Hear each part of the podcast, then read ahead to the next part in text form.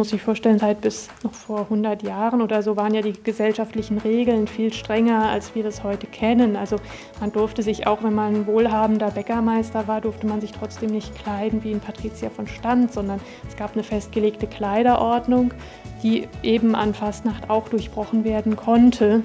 Und das ist natürlich die Freude daran, auch einfach mal ähm, in eine andere Rolle zu schlüpfen und natürlich auch unerkannt eben die Sau rauszulassen. Das erklärt die Museumsleitung Katrin Hesse. Die erste bekannte Verkleidung war die Verkleidung des Narren im Fleckerskostüm. Es ist anzunehmen, dass diese ähm, Flecklers-Kostüme mit diesen vielen Flicken, die da auf die Kostüme genäht sind, auch eigentlich im Mittelalter schon entstanden sind, weil man eben nicht viel Geld hatte. Und dann hat man eben das genommen, was man fand an Stoffresten, hat es zusammengenäht. So einen Narr findet man auch im Deutschen Fastnachtmuseum in Kitzingen. Der dargestellte Narr ist nicht besonders groß, vielleicht 1,60 Meter. An seinem ganzen Körper hängen viele bunte Stofffetzen und sein Gesicht verdeckt eine gruselige Maske in hellbeige.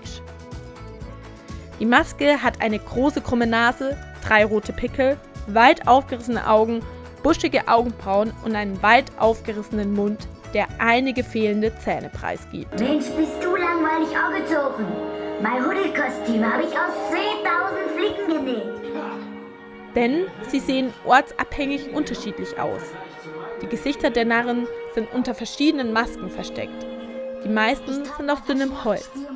Manche haben eine weiße Farbe mit roten Wangen, ein großes spitzes Kinn, andere eine rote Farbe mit auffälligen Bärten und einem breiten Grinsen.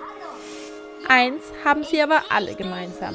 Man erkennt nicht, wer dahinter steckt. Mit der Maske sind sie eben gut getarnt und können auch dann, und das tun sie auch, das Publikum direkt ansprechen. Also die gehen dann zu den Leuten hin und flüstern ihnen dann ihre Verfehlungen ins Ohr. Also wenn meinetwegen jemand fremdgegangen ist, dann kann ihm passieren, dass er gestrählt wird. Das heißt, es kommt einer von den Verkleideten zu ihm und sagt, ja, wir wissen, du hast deine Frau betrogen. Das geht wieder in, in den Bereich des Hofnarren, ähm, der ja auch seinem Fürsten die Wahrheit sagen durfte. Daher kommt wohl auch das Sprichwort, Kinder und Narren sagen immer die Wahrheit.